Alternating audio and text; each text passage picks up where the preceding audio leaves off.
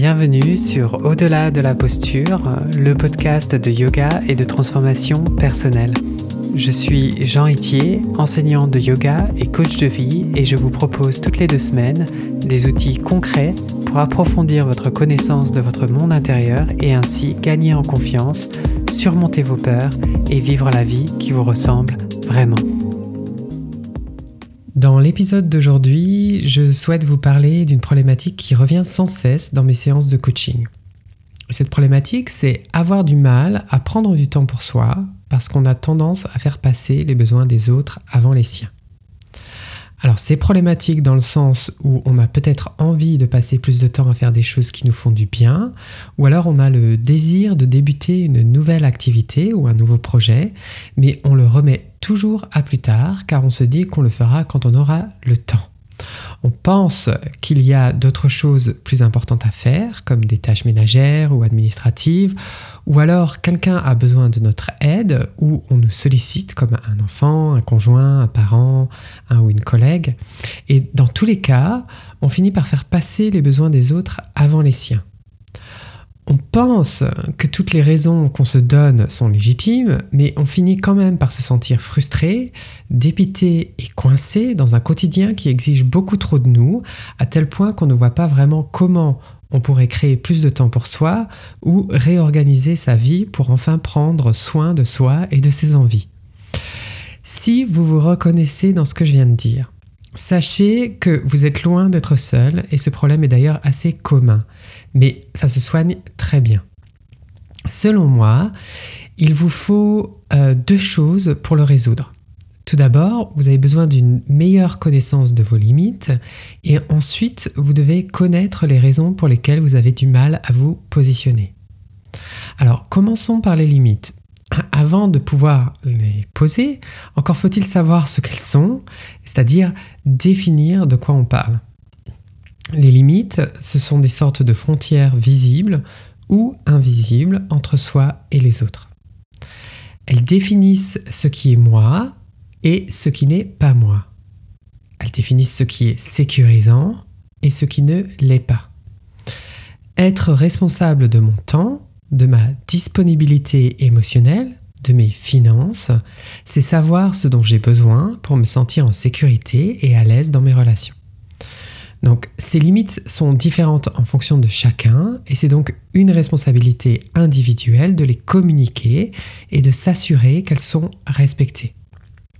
Par exemple, apprendre quand dire oui et quand dire non est essentiel pour se sentir en sécurité et à l'aise dans notre relation aux autres. Alors des limites, il y en a plusieurs types. Euh, il y a des limites physiques, des limites intellectuelles, des limites temporelles, des limites émotionnelles et finalement des limites matérielles. Donc les limites physiques, c'est toujours la, chose la plus facile, puisque évidemment, euh, on a un espace personnel euh, et on autorise certaines personnes à rentrer dans cet espace et d'autres euh, pas ou moins. Les limites intellectuelles, c'est exprimer ce qu'on pense, donc notre opinion, et être libre de penser ce qu'on veut. Les limites temporelles, c'est le temps qu'on passe à faire des choses pour les autres les limites émotionnelles, c'est être euh, vulnérable, en tout cas savoir être vulnérable avec un, une amie ou un proche, et aussi écouter les problèmes des autres. Les limites matérielles, c'est prêter des choses aux autres, euh, comme euh, des objets ou de l'argent. Alors maintenant que nous avons défini ces limites, il est intéressant de remarquer que ce n'est pas parce qu'on est conscient de quelque chose que l'on va forcément en faire quelque chose. Cela nous mène donc aux raisons pour lesquelles vous avez peut-être du mal à poser des limites. Et ces raisons sont diverses et il y en a selon moi quatre principales. La première, c'est avoir peur d'être rejeté en disant non à quelqu'un. La deuxième, c'est avoir peur de blesser l'autre en s'affirmant. La troisième, c'est essayer d'éviter des conflits à tout prix car on en a peur. Et la quatrième, c'est ne pas être sûr de savoir comment exprimer ses besoins, ses besoins de temps, ses besoins d'espace euh, avec les autres. Alors, je suis sûr que vous avez remarqué que l'émotion de base de ces quatre raisons est la peur. Donc la peur d'être rejeté, la peur de blesser l'autre, la peur du conflit et la peur de ne pas savoir comment poser nos limites. L'origine de cette peur se trouve d'une part au niveau de nos besoins humains de connexion et d'acceptation, et d'autre part au niveau de nos croyances. La difficulté se situe dans la recherche d'un équilibre entre la satisfaction de nos besoins et le respect de nos limites physiques et émotionnelles. Pour prendre conscience de nos limites, nous devons être capables d'identifier les croyances qui nous empêchent de voir clairement quand une limite a été dépassée. Ces croyances, c'est votre critique intérieure dont je vous ai parlé dans l'épisode 38 de ce podcast, qui vous demande de faire passer vos besoins après ceux des autres. Cette voix vous a été donnée par votre famille, la société, la culture et la religion de l'environnement dans lequel vous avez grandi. Ce sont des pensées qui vous viennent de l'extérieur et que vous avez empruntées et intégrées et qui sont devenues des croyances. Si vous voulez poser des limites avec le monde extérieur, j'aimerais vous ouvrir à l'idée qu'il est nécessaire, voire primordial, de commencer par poser des limites intérieures, c'est-à-dire de vous positionner et de dire non à cette voix. Et cette voix, c'est la voix qui vous dit des choses du genre tu ne peux pas vivre de ça, c'est pas un vrai métier. Pour qui tu te prends de penser que tu peux réussir dans ce domaine? Tu es chiant à toujours vouloir parler de tes problèmes. Tu es trop impatient. Tu es égoïste de prendre du temps pour toi alors que les autres ont besoin de toi. T'es pas capable de gérer. Tu ferais mieux d'abandonner car tu n'y arriveras jamais. Qu'est-ce qui te prend de rêver quand il y a des gens qui meurent de faim dans le monde? Tu devrais te rendre plus disponible, il faut aider son prochain. Et cette voix intérieure est à l'origine de l'émotion de honte et elle vous empêche d'accomplir des choses dans certains domaines de votre vie et surtout de prendre des risques. Je suis sûr qu'en écoutant ce discours, vous pouvez ressentir la pression, le jugement et le sens de l'obligation. Et si vous osez choisir de ne pas écouter cette voix, vous allez automatiquement ressentir de la honte car vous allez évaluer votre valeur en tant que personne et penser que vous n'êtes pas quelqu'un de bien, que vous êtes égoïste, que vous êtes nul ou pas légitime et vous n'allez pas oser faire ce dont vous avez vraiment envie ou demander de l'aide ou dire non. Mais le problème c'est que si vous ne le faites pas, la frustration, l'énervement ou la colère seront là pour vous rappeler que vous ne respectez pas vos limites. La colère, tout comme la frustration, l'énervement et l'agacement, peuvent être une indication qu'une limite a été dépassée, que vous passez votre temps à vous manquer de respect, à vous mettre de côté, à ne pas exprimer ce que vous pensez, à ne pas vous autoriser à rêver ou à prendre du temps pour vous. Si vous écoutez le critique intérieur, tout en refoulant cette autre voix à l'intérieur de vous qui dit que vous avez aussi besoin de prendre soin de vous, vous allez passer votre temps à vous manquer de respect et vous finirez par ne plus savoir où se trouvent vos limites. Cela paraît un petit peu contradictoire parce que d'un côté, vous avez besoin de prendre du temps pour vous et de l'autre, vous avez une voix qui vous dit de faire passer les besoins des autres avant les vôtres. Et ce n'est que contradictoire à partir du moment où on est identifié à ses pensées. Et donc important de réaliser que vous n'êtes pas vos pensées. La pratique du yoga nous invite à découvrir ce que nous ne sommes pas pour découvrir qui nous sommes. Alors, je vais répéter ça. La pratique du yoga nous invite à découvrir ce que nous ne sommes pas pour découvrir qui nous sommes. En réfléchissant un peu, on se rend compte qu'on ne peut pas être ce qu'on observe. Ce serait comme des yeux qui essayent de se voir, ou comme le dit Alan Watts, des dents qui essaieraient de se mordre. C'est exactement la même chose avec vos pensées. Qui, selon vous, observe vos pensées? Eh bien, en fait, c'est la partie de vous qui est consciente du fait que vous avez la capacité à penser. Ce n'est pas la partie de vous qui pense des choses au sujet de vos pensées. C'est la conscience qui est capable d'observer sans jugement, sans généralisation et sans évaluation. Finalement, ce que je suis en train de dire est assez simple. Vous êtes le sujet qui observe l'objet. Le sujet, c'est le témoin et l'objet, c'est vos pensées.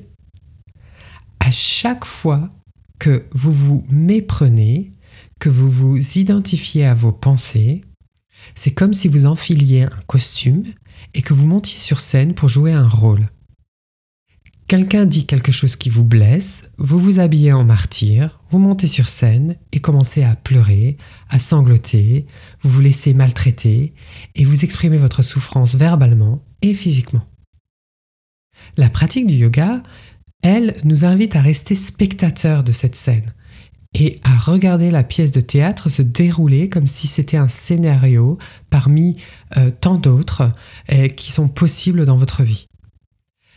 Prenez donc ceci en considération et si vos pensées n'étaient que des costumes que vous avez le choix d'enfiler ou non. Dans le cas du critique intérieur, il y a un scénario conflictuel qui se met en scène devant vous. Deux pensées en opposition l'une avec l'autre comme si vous aviez deux costumes, deux personnages. Et ces deux personnages sont en désaccord l'un avec l'autre. L'un est un bourreau pour l'autre et vous finissez par donner plus de place à ce bourreau et ça se finit en monologue. L'autre personnage est toujours présent et pourtant il n'ose pas s'exprimer. Il n'ose pas reconnaître son potentiel, la beauté de sa différence et surtout n'ose pas se défendre contre son agresseur. Aucun de ces deux personnages est qui vous êtes vraiment, mais l'un vous empêche d'avancer dans la vie et l'autre peut vous permettre de donner une direction toute nouvelle à votre vie. Il permet à votre matière première de se remodeler de manière toute nouvelle pour enfin vivre une vie belle et riche, pleine de joie et de légèreté. Le problème, c'est que la plupart des gens ne savent pas vraiment quel est le discours intérieur qu'ils cultivent au quotidien. Ce n'est pas juste avoir une petite idée ou savoir à peu près, c'est connaître exactement le vocabulaire que vous utilisez pour vous parler. Si vous avez du mal à méditer sur vos pensées en silence, essayez de méditer en parlant. Cela va vous permettre de dire toutes les choses qui vous passent par la tête au sujet d'une situation particulière. Et l'avantage de cette façon d'observer, c'est que vous pouvez vous entendre, entendre le ton, l'intonation et le vocabulaire que vous utilisez. Et je pense que vous serez surpris. Car quand on enlève les filtres du mental, on devient témoin du bourreau intérieur qui nous a rabaissé toute notre vie et qui finalement nous empêche d'avancer dans la vie. Après avoir pris connaissance de ce discours pas très sympathique, vous pouvez laisser plus de place à l'autre voix qui résiste à tout ça. C'est-à-dire verbaliser votre limite en disant non de la manière que vous voulez. Donc ça peut être va te faire voir chez les Grecs, euh, je t'interdis de me parler sur ce ton, ça suffit, c'est la dernière fois que tu me parles sur ce ton, ou simplement non. Car si vous entendiez ce discours venant d'un ou d'une amie, d'un proche, ou alors même d'un inconnu dans la rue, je suis sûr que vous interviendrez pour protéger la personne agressée. Alors pourquoi ne pas le faire avec vous-même? Ce n'est pas parce que ces limites sont invisibles qu'il ne faut pas les définir. Au contraire, c'est précisément parce que les autres ne peuvent pas les voir, ne peuvent pas les deviner, qu'il est nécessaire de les poser. Il est de votre responsabilité de vous exprimer et de dire non dans le respect de vos limites et des limites des autres. Il y a une partie de vous qui n'est pas d'accord, alors laissez-la s'exprimer c'est la partie de vous qui sait que vous avez de la valeur, que prendre du temps pour soi, ce n'est pas égoïste, mais nécessaire afin d'être plus disponible pour les autres, que vous êtes aussi important que n'importe quelle autre personne sur cette terre, que vous êtes légitime et digne d'amour. L'amour de soi, ça commence par savoir dire non au discours intérieur haineux pour laisser place à la beauté de la personne que vous êtes s'exprimer pleinement en osant prendre la place qui lui est due dans le monde. Si vous aimez ce podcast, euh, je pense que vous allez aimer mon accompagnement en coaching où je vous aide à trouver votre voie intérieure pour oser vivre la vie qui vous ressemble vraiment. Vous retrouverez toutes les informations sur mon site yogatherapie.fr.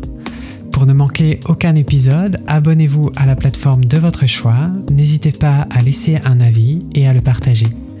Inscrivez-vous sur yogatherapie.fr pour recevoir par email des méditations et des pratiques guidées gratuitement. Yoga c'est en un mot et au pluriel.